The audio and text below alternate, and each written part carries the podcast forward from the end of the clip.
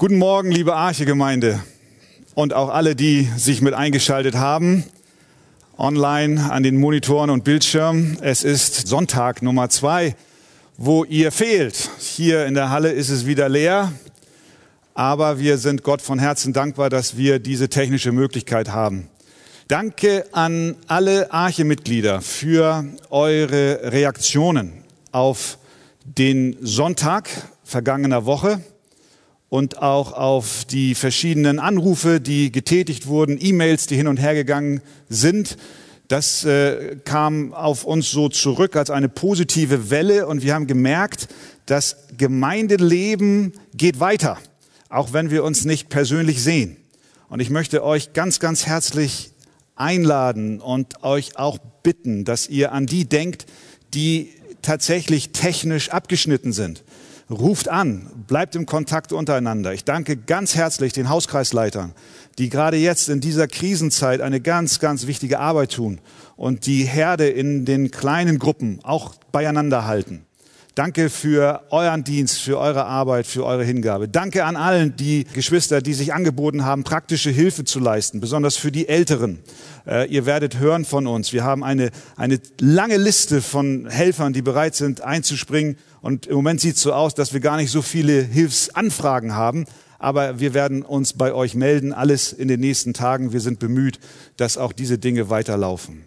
Und nun freuen wir uns, dass wir zu dem Text kommen der Predigt heute Morgen. Und ich lade euch ein, dass ihr Markus Kapitel 13 aufschlagt und äh, dort die Verse 14 und folgende. Und wir stehen gerne dazu auf, so wie wir es gewohnt sind, zum Lesen des Wortes Gottes. Wenn ihr das machen möchtet, tut es doch gerne. Markus Kapitel 13 ab Vers 14. Wenn ihr aber den Gräuel der Verwüstung, von dem durch den Propheten Daniel geredet wurde, da stehen seht, wo er nicht soll. Wer es liest, der achte darauf. Dann fliehe auf die Berge, wer in Judäa ist. Wer aber auf dem Dach ist, der steige nicht hinab ins Haus und gehe auch nicht hinein, um etwas aus seinem Haus zu holen. Und wer auf dem Feld ist, der kehre nicht zurück, um sein Gewand zu holen. Wehe aber den Schwangeren und den Stillenden in jenen Tagen. Bittet aber, dass eure Flucht nicht im Winter geschieht, denn jene Tage werden eine Drangsal sein, wie es keine gegeben hat, von Anfang der Schöpfung, die Gott erschuf, bis jetzt, und wie es auch keine mehr geben wird. Und wenn der Herr die Tage nicht verkürzt hätte, so würde kein Mensch gerettet werden. Aber um der Auserwählten willen, die er auserwählt hat, hat er die Tage verkürzt. Und wenn dann jemand zu euch sagen wird, siehe, hier ist der Christus oder siehe dort, so glaubt es nicht. Denn es werden falsche Christusse und falsche Propheten auftreten und werden Zeichen und Wunder tun, um, wenn möglich, auch die Auserwählten zu verführen. Ihr aber habt Acht siehe, ich habe euch alles vorhergesagt. Aber in jenen Tagen, nach jener Drangsal, wird die Sonne verfinstert werden und der Mond wird seinen Schein nicht geben. Und die Sterne des Himmels werden herabfallen und die Kräfte im Himmel erschüttert werden. Und dann wird man den Sohn des Menschen in den Wolken kommen sehen mit großer Kraft und Herrlichkeit. Und dann wird er seine Engel aussenden und seine Auserwählten sammeln von den vier Windrichtungen, vom äußersten Ende der Erde bis zum äußersten Ende des Himmels. Von dem Feigenbaum aber lernt das Gleichnis, wenn sein Zweig schon saftig wird und Blätter treibt, so erkennt ihr, dass der Sommer nahe ist. So auch ihr, wenn ihr seht, dass dies geschieht, so erkennt, dass er nahe vor der Tür ist. Wahrlich, ich sage euch, dieses Geschlecht wird nicht vergehen, bis dies alles geschehen ist. Himmel und Erde werden vergehen, aber meine Worte werden nicht vergehen. Um jenen Tag aber und die Stunde weiß niemand, auch die Engel im Himmel nicht, auch nicht der Sohn, sondern nur der Vater. Habt Acht, wacht und betet, denn ihr wisst nicht, wann die Zeit da ist. Es ist wie bei einem Menschen, der außer Landes reiste, sein Haus verließ und seinen Knechten Vollmacht gab und jedem sein Werk und dem Türhüter befahl, dass er wachen solle. So wacht nun, denn ihr wisst nicht, wann der Herr des Hauses kommt, am Abend oder zur Mitternacht oder um den Hahnenschrei oder am Morgen, damit er nicht, wenn er unversehens kommt, euch schlafend findet.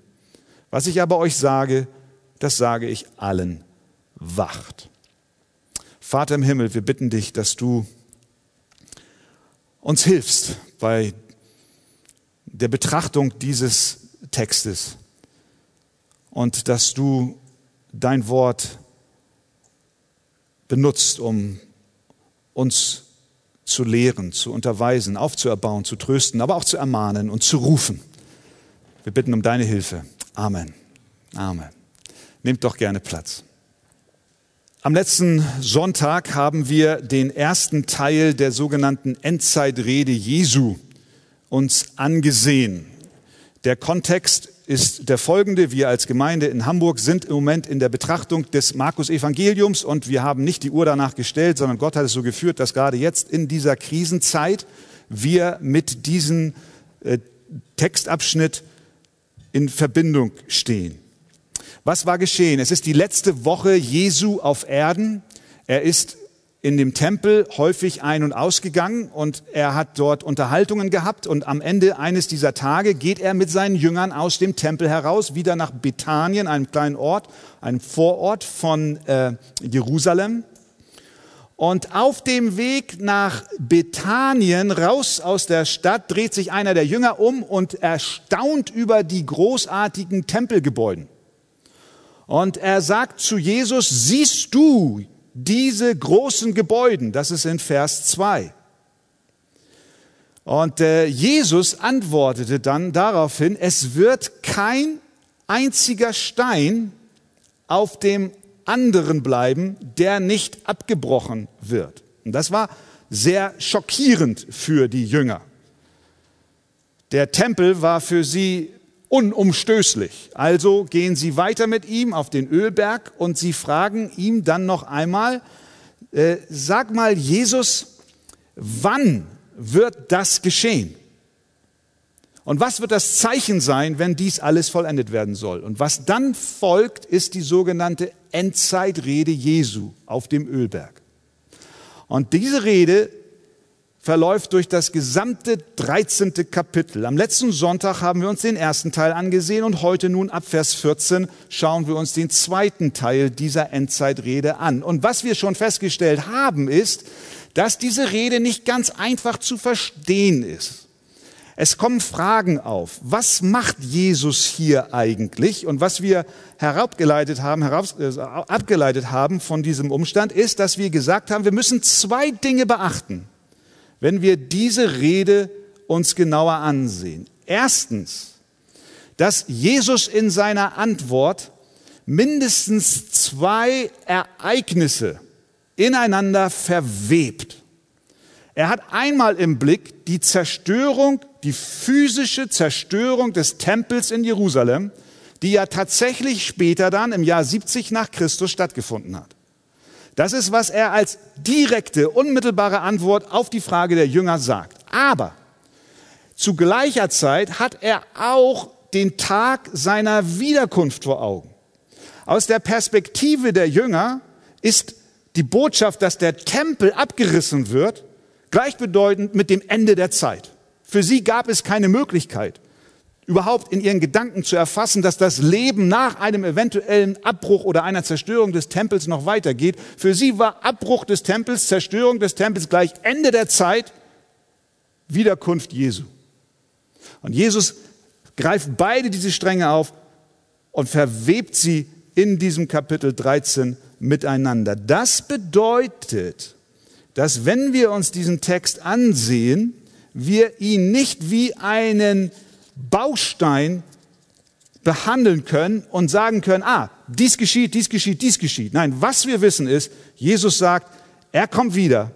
Und es gibt bestimmte Zeichen bis zu dem Moment, wo er wiederkommt. Aber um jenen Tag, sagt er in Vers 32, und die Stunde weiß niemand, auch die Engel im Himmel nicht und auch nicht der Sohn, sondern nur der Vater. Und das Zweite, was wir bedenken sollen, wenn wir uns diese Rede anschauen, ist, dass Jesus diese Rede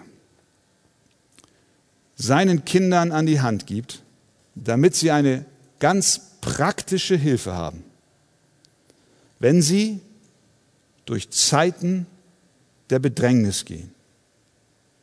Er kommt uns auch heute Morgen inmitten der Krise, in der wir uns nicht nur in Hamburg, sondern weltweit befinden, an die Seite. Er nimmt seine Kinder an die Hand und er sagt, schau mal, ich will dir helfen. Ich will dich da durchführen. In Zeiten der Drangsal, der Herausforderungen, in Zeiten von Kriegen und Kriegsgeschreien, in Zeiten, in denen wir das Gefühl haben, die Welt hört auf, sich zu drehen, zeigt er uns, wie wir zu reagieren haben. Und da sehen wir, und das wollen wir jetzt im zweiten Abschnitt auch uns anschauen, was er uns an die Hand gibt. Das erste ist, er sagt, handelt.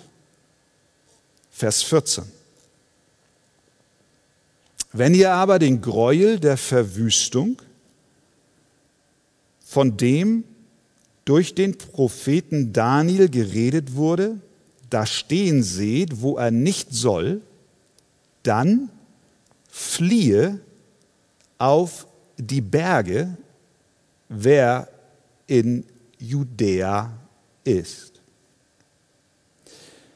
Matthäus, der auch diese Endzeitrede Jesu wiedergibt, schreibt in Kapitel 24, Vers 15, wenn ihr nun den Gräuel der Verwüstung, von dem durch den Propheten Daniel geredet wurde, an heiliger Stätte stehen seht.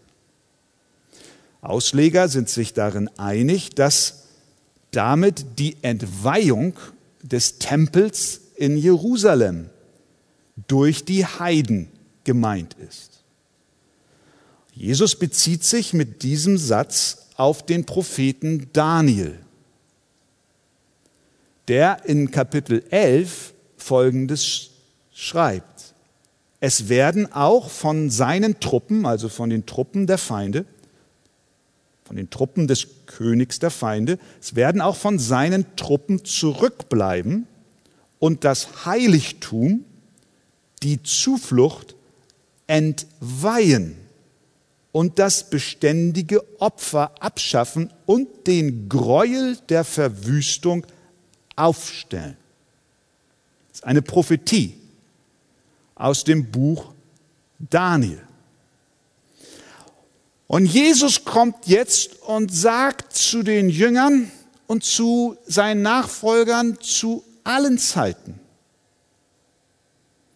es kommen Tage, an denen der Name Gottes verlästert wird, und er nennt es hier, wie Daniel es nennt, den Gräuel der Verwüstung. Für die Zuhörer damals, die Jünger und auch die Leser des Markus-Evangeliums, für die war klar in ihren Gedanken und den Erzählungen ihrer Vorväter, dass so etwas schon mal stattgefunden hat in der Vergangenheit.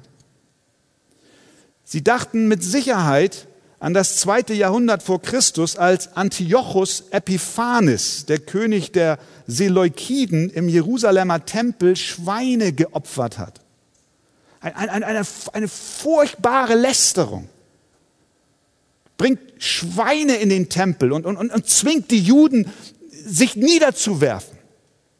Ein Gräuel der Verwüstung. Und nun spricht Jesus von dem Gräuel der Verwüstung, der, der kommen wird. Und sie denken an die Vergangenheit, was schon geschehen ist. Und jetzt sagt Jesus, aber das kommt noch. Es wird noch kommen. Diese Reue wird stehen, wo er nicht stehen soll. Und es kam auch so. Aber was ist jetzt der praktische Rat von Jesus an seine Kinder? In der Zeit der unmittelbar bevorstehenden Entweihung des Tempels durch die Römer im Jahr 70 nach Christus, er sagt, flieht. Flieht. Macht, dass ihr wegkommt. Wer aber, Vers 15, auf dem Dach ist, der steige nicht hinab ins Haus und gehe auch nicht hinein, um etwas aus seinem Haus zu holen. Wer schon mal im Flugzeug gesessen hat oder einen Feueralarm in der Schule erlebt hat, als kleine Kinder wurden wir immer instruiert, wenn es Feueralarm gibt, dann lasst alles zurück und haut ab. Wenn das Flugzeug evakuiert wird, dann darfst du dein Handgepäck nicht mitnehmen, sondern mach, dass du wegkommst. Raus. Das ist hier der Gedanke. Geh nicht in dein Haus zurück. Selbst wenn es draußen kalt ist, hol dir keinen Mantel. Weg. Ab in die Berge. Das ist der praktische Rat von Jesus an die Jünger und die Leser damals bezüglich der bevorstehenden Gräueltaten im Tempel. Besonders schlimm soll es für Schwangere sein und für Mütter, sagt er, für Stillende. Betet, dass es nicht im Winter geschieht, denn das wird noch schlimmer sein. Nun stellt sich die Frage, wieso sagt Jesus hier flieht? Sind wir Christen nicht berufen zu stehen und alles über uns ergehen zu lassen? Und hat er nicht gerade in Vers 13, haben wir doch gerade letzten Sonntag darüber gesprochen, äh, da hat er noch davon geredet, wer aber ausharrt bis ans Ende, der wird gerettet werden. Ja, jetzt kommen die Feinde Gottes und jetzt sollen wir fliehen? Wie haben wir das zu verstehen?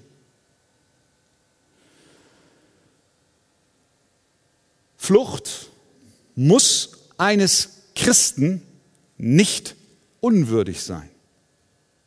Ein Christ sollte immer seinen Verstand einschalten. Er sollte sich nicht zurücklehnen, weil er meint, Gott schützt und versorgt ihn sowieso. Er ist verpflichtet, die Mittel, die Gott ihm zur Verfügung stellt, zu nutzen. Und in diesem Fall war es die Flucht. Kleiner Einschub, weil mir von der einen oder anderen Seite die Frage herangetragen wurde, sag mal, ihr als Arche, ist das eigentlich richtig, dass ihr jetzt die Gottesdienste ausfallen lasst und die Hauskreisversammlungen? Es heißt doch in der Bibel, verlasst eure Versammlung nicht. Warum flieht ihr eigentlich? Das ist die Antwort.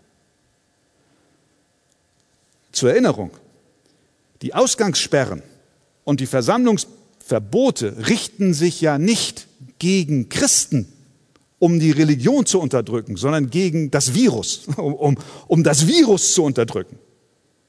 Das müssen wir im Hinterkopf haben. Wir müssen unseren Verstand einschalten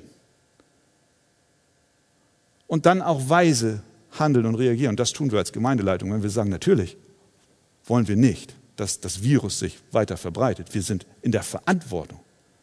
Und Jesus sagt hier, auch wenn es jetzt nicht eins zu eins übertragbar ist, Klammer wieder zu, Jesus hier also flieht. R.C. Sproul schreibt dazu Folgendes. Dieser Rat zu fliehen widersprach der gängigen Weisheit der Antike. In Zeiten der Invasion flohen die Menschen nicht in die Berge, sondern in die ummauerten Städte, die als sicherster Ort galt. Das geschah, als die Römer einmarschierten und Jerusalem belagerten. Jerusalem war voll von Menschen, die vom Land und den Dörfern flohen. Und als Jerusalem an die Römer fiel, wurden 1,1 Millionen Juden getötet. Die Christen waren jedoch nicht unter ihnen. Sie hatten das Zeichen zur Kenntnis genommen und die Warnung Jesu beachtet. Jesus ist der gute Hirte. J.C. Riley sagt, zu bekennen dass wir Gott vertrauen, während wir tatenlos still sitzen und nichts tun, ist nichts Besseres als Fanatismus und bringt unseren Glauben in Verachtung. Jesus ist ganz praktisch, er sagt, flieh in dieser Situation. Warum sagt er noch, flieht? Vielleicht auch deswegen, weil er möchte, dass die Jünger Jesu dem Evangelium treu bleiben. Wenn er in Vers 13 sagt, wer ausharrt bis ans Ende, damit meint er den Glauben an Christus und das Evangelium. Vor dem sollen wir nicht fliehen. Aber wir sollen nicht festhalten an dem heiligen Tempel, der den Menschen damals so wertvoll war. Wir sollen nicht festhalten an der heiligen Stadt Jerusalem, der physischen Stadt, sondern wir sollen festhalten am Evangelium von Jesus Christus. Deswegen hart aus bis zum Ende, aber wenn die Belagerung kommt, dann flieht. Wir wissen aus den Geschichtsbüchern, dass diese Belagerung sehr schrecklich war. Und wir wissen auch, dass mit dieser Prophezeiung und der Belagerung Jerusalems und der Zerstörung des Tempels dieser Teil der Prophetie nicht aufgehört hat, denn der antichristliche Geist, der hier repräsentativ für den Gräuel der Verwüstung steht, den gibt es immer noch. Und hier haben wir wieder diese zwei Dimensionen. Ja, einmal richtet sich Jesus an die Jünger vor Ort, aber auch an alle Christen und Nachfolger Jesu bis ans Ende der Zeit und er wiederkommt. Denn dieser antichristliche Geist ist immer noch da. Johannes schreibt, und das war nach der Zerstörung des Tempels, Kinder, es ist die letzte Stunde. Und wie ihr gehört habt, dass der Antichrist kommt, so sind jetzt viele Antichristen aufgetreten. Sie sind von uns ausgegangen. Und was zeichnet sie aus? Das ist der Antichrist, der den Vater und den Sohn leugnet. Wer den Sohn leugnet, der hat auch den Vater nicht. Wer den Sohn bekennt, der hat auch den Vater. Wir sind auch heute noch umgeben von, von antichristlichen Tendenzen und einem antichristlichen Geist. Aber in all dem ist ein großer Trost. Denn was heißt, wie heißt es hier weiter? In Vers 20, aber um der Auserwählten willen, die er erwählt hat, hat er die Tage verkürzt. Wir wissen nicht, was das genau bedeutet, aber was wir wissen, ist, dass Gott um seiner Kinder willen eingreift. Er verlässt sie nicht. Er geht mit ihnen durch die Drangsal hindurch. Und er ist es auch, der uns bewahrt sodass wir nicht von den falschen Propheten, von denen hier die Rede ist, uns verführen lassen. Also, der erste praktische Rat, die erste seelsorgerliche Hilfe ist, handelt. Zweitens, ein weiterer Trost ist, dass Gott weiß. Der Trost liegt in der Allwissenheit unseres Herrn. Schaut, schaut mal, was, was Jesus sagt. Vers 23. Ihr aber habt Acht. Siehe, ich habe euch alles vorhergesagt. Gott ist allwissend. Er ist von keiner Entwicklung überrascht oder überrumpelt, so wie wir Menschen. Ich habe gerade zu meiner Frau gesagt, vor ein paar Tagen, ich sage, ich sag, ich sag, Schatz, wer hätte vor ein paar Wochen gedacht, was auf uns zukommt? Die Welt ist förmlich überrollt komplett aus den Fugen. Nichts ist mehr so, wie es war. Alles wird in Frage gestellt. Wer hätte das gedacht? Ich nicht. Aber Gott weiß. Jesus, Jesus wusste nicht nur von der Zerstörung des Tempels. sondern er, er wusste auch um all die Jahrhunderte und Jahrtausende, die vergehen werden, in denen Gräuel der Verwüstungen auftreten werden, weitere Antichristen kommen werden, bis zu dem Tag, wo er kommt. Er, er weiß von allem. Auch Corona ist ihm nicht unbekannt. Jesus, Jesus, hat, Jesus hat uns hier etwas gegeben. Warum gibt er uns das? Warum sagt er das den Jüngern? Warum sagt er uns das jetzt heute? Und erinnert uns daran, dass er das schon vor 2000 Jahren gesagt hat, damit, wenn wir dann in diese Situation kommen, wir uns daran erinnern, dass er es ja schon gesagt hat. Und dann, wir wissen, wir sind geborgen in der Hand eines mächtigen Gottes, der von nichts überrascht wird. Dieser Gedanke, der, der taucht immer wieder in der Heiligen Schrift auf. Johannes Kapitel 13, Vers 19, da ging es um den Verrat von Jesus durch Judas. Da sagt Jesus, jetzt sage ich es euch, ehe es geschieht, also im Voraus, damit ihr glaubt, wenn es geschehen ist, dass ich es bin. Oder er kündigt weitere Verfolgung und Bedrängnis in Johannes 16, Vers 4 an. Ich aber, sagt er dort, habe euch dies gesagt, damit ihr daran denkt, wenn die Stunde kommt, dass ich es euch gesagt habe. Und liebe Geschwister, wir sind in einer Stunde, an der die Zeit gekommen ist, wo wir uns erinnern sollen, dass er es uns gesagt hat. Und weil er es uns gesagt hat, haben wir den Beweis in der Hand. Ihm entgleitet nichts und deswegen vertraue ihm.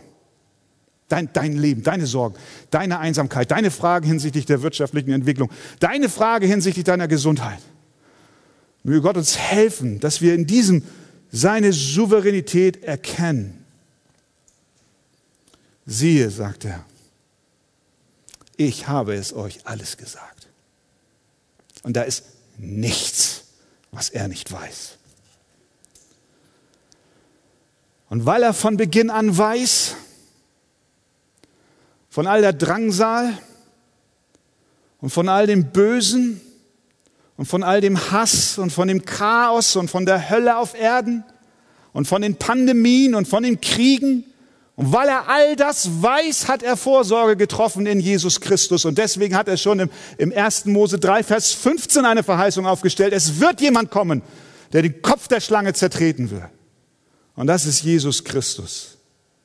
Er kommt und besiegt das Böse. Sein Reich kommt. Er herrscht. Er triumphiert durch das Kreuz. Das Böse ist in Ketten und wartet auf das Ende. Der Böse rumort und er jault und er wildert zwar, aber der Kampf ist noch nicht zu Ende, doch der Sieg ist sicher.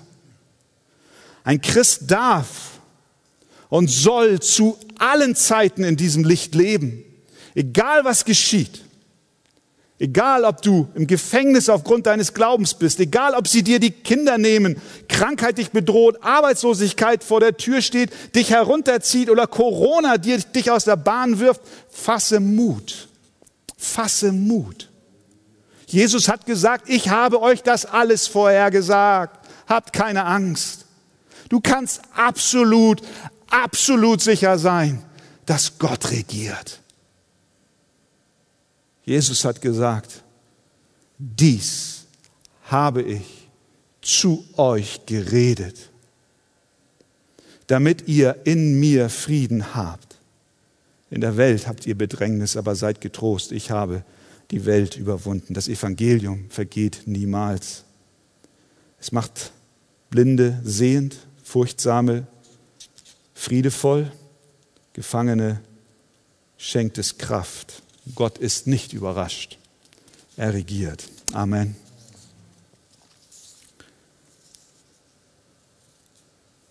In diesem Teil seiner Endzeitrede spricht Jesus nun von seiner Wiederkunft.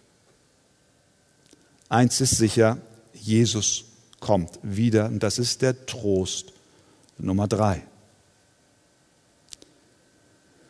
Bei seiner Himmelfahrt ließ Gott den Jüngern ausrichten, dass dieser Jesus, der vor euren Augen in den Himmel aufgefahren ist, in derselben Weise wiederkommen wird, wie ihr ihn habt in den Himmel auffahren sehen. Und daran halten wir fest.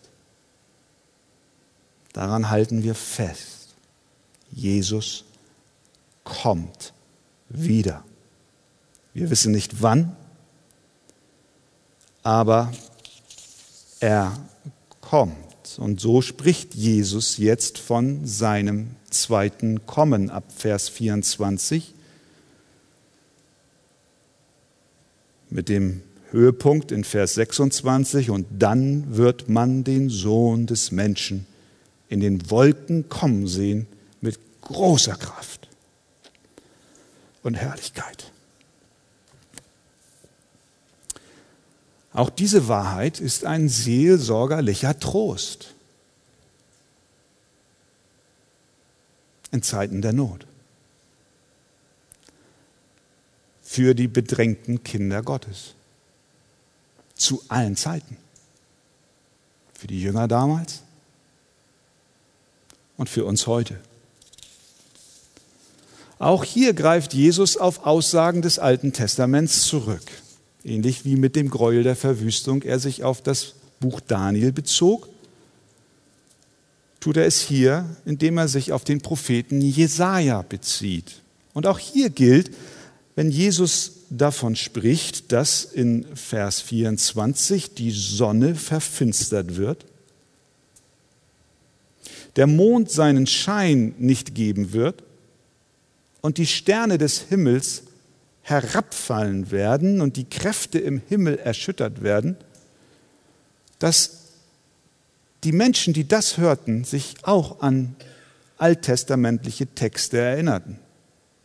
Zum Beispiel an den Propheten Jesaja in Kapitel 13, Vers 6 und dann folgende. Denn der Tag des Herrn ist nahe, heißt es dort. Er kommt wie eine Verwüstung von dem Allmächtigen. Siehe, der Tag des Herrn kommt, unbarmherzig, mit Grimm und Zornglut, um die Erde zur Wüste zu machen und die Sünder daraus zu vertilgen. Ja, die Sterne des Himmels und seine Sternbilder werden nicht mehr glänzen. Die Sonne wird sich bei ihrem Aufgang verfinstern und der Mond sein Licht nicht leuchten lassen. Diese Prophetie hat im unmittelbaren Kontext Israels auch schon eine Erfüllung erfahren hinsichtlich Babylon. Aber diese Prophetie erfüllt sich später auch über die Jahrhunderte hinweg und schließlich wird sie ihre vollkommene Erfüllung erleben, wenn Christus wiederkommt. Wann das ist, wissen wir nicht. Aber was wir sehen, sind Zeichen der Endzeit, die begonnen hat, schon lange, seitdem Jesus in den Himmel aufgefahren ist. Das Bild, das er hier benutzt, die Sprache, die er hier benutzt, was geschehen wird, wenn er wiederkommt, beschreibt die Kräfte des Himmels in totaler Erschütterung. Alles, was bis dato Stabilität repräsentiert hat, Sonne, Mond und Sterne, von den Menschen nicht beeinflussbar in ihrem Lauf, absolut verlässlich über die Jahrtausende hinweg. Das, was Stabilität und Sicherheit für die Menschen bedeutet hat, gerät ins Schwanken.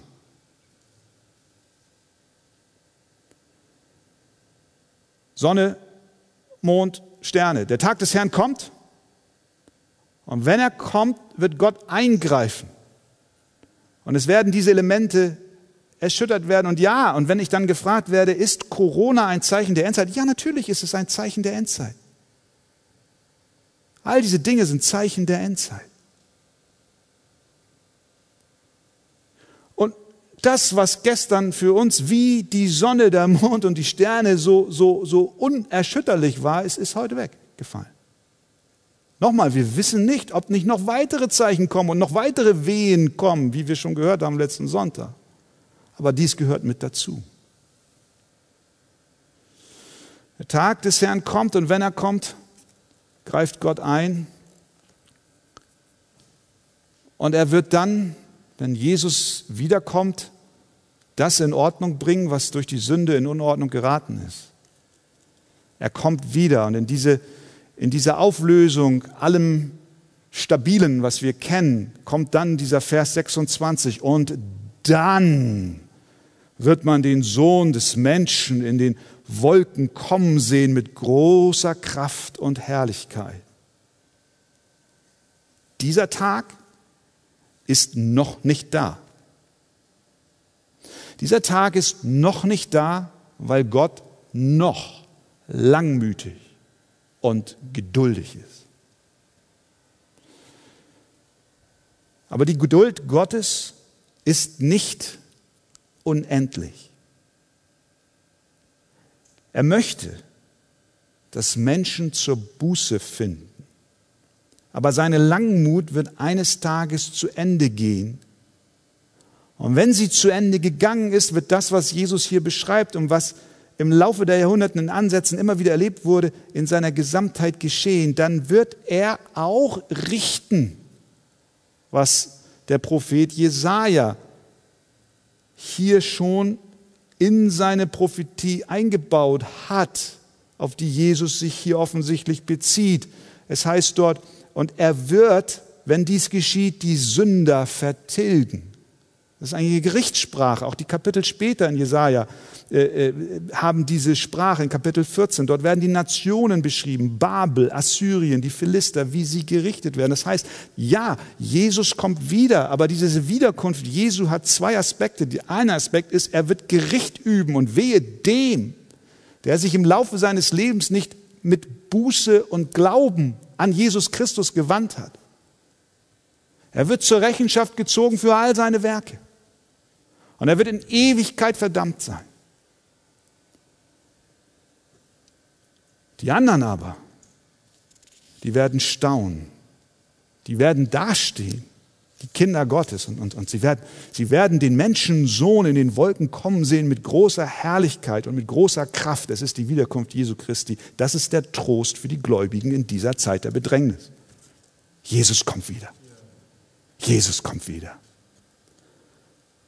Und er wird all dem Leid und all dem Geschrei und all dem Elend ein Ende machen und uns zu sich rufen. Amen. Trost Nummer vier. Keiner seiner Kinder wird fehlen. Halleluja. Habt ihr das gesehen? Vers 27. Und dann, und dann dann wird er seine Engel aussenden und seine Auserwählten sammeln von den vier Windrichtungen vom äußersten Ende der Erde bis zum äußersten Ende des Himmels. Habt ihr das gesehen? Gott wird seine Engel aussenden, wenn er wieder, wenn Christus wiederkommt. Und dann wird es im Himmel keinen Platz geben, der unbesetzt ist. Es wird niemand da sein, der sich umdreht und sagt, oh, heute ist der Saal aber leer, wo sind die denn alle? Heute würde das gut passen, hier ist ja nichts los hier bei euch hier. Ja, das wird nicht gesagt werden, sondern jeder seiner Auserwählten ist da. Warum? Weil er sie sammeln wird. Wie wird er das tun? Durch die Kraft seiner Engel. Er wird seine Engel aussenden in die entferntesten Orte der Welt. Vom äußersten Ende der Erde bis zum äußersten Ende des Himmels wird er seine Auserwählten zusammenrufen. Er wird sie versammeln. Es wird eine Versammlung geben. All die, die vor uns gegangen sind, gestorben sind, sie werden auferstehen und Gott wird sie durch seine Engel sammeln. Und die, die leben bei der Wiederkunft Christi, die wird er zu sich rufen, zu sich entrücken und wir werden in einer Versammlung vereint sein. Halleluja. Und keiner wird fehlen. Keiner wird fehlen von den Gläubigen. Sie sind alle da. Keiner rutscht durch die Lappen. Alle, für die Jesus am Kreuz von Golgatha bezahlt hat, werden da sein. Niemand wird fehlen. Sie werden aus den Tiefen des Meeres herausgeholt werden, vom Wrack der Titanic, wenn da welche bei gewesen sein sollten. Er wird sie aus dem Friedhof in Stellingen holen. Egal wo sie gestorben sind, bei Autounfällen oder bei Feuern, in Kriegen oder in Pesten. Er wird sie holen. Die Kinder Gottes werden zu ewigem Leben auferstehen und sich sammeln, weil Christus seine Engel aussendet, um dich zu holen. Du bist dabei. Ich finde es stark. Die ganze Halle ruft jetzt mal ganz laut Amen. Ja, ihr seid ja super. zu Hause auch, ne? Amen.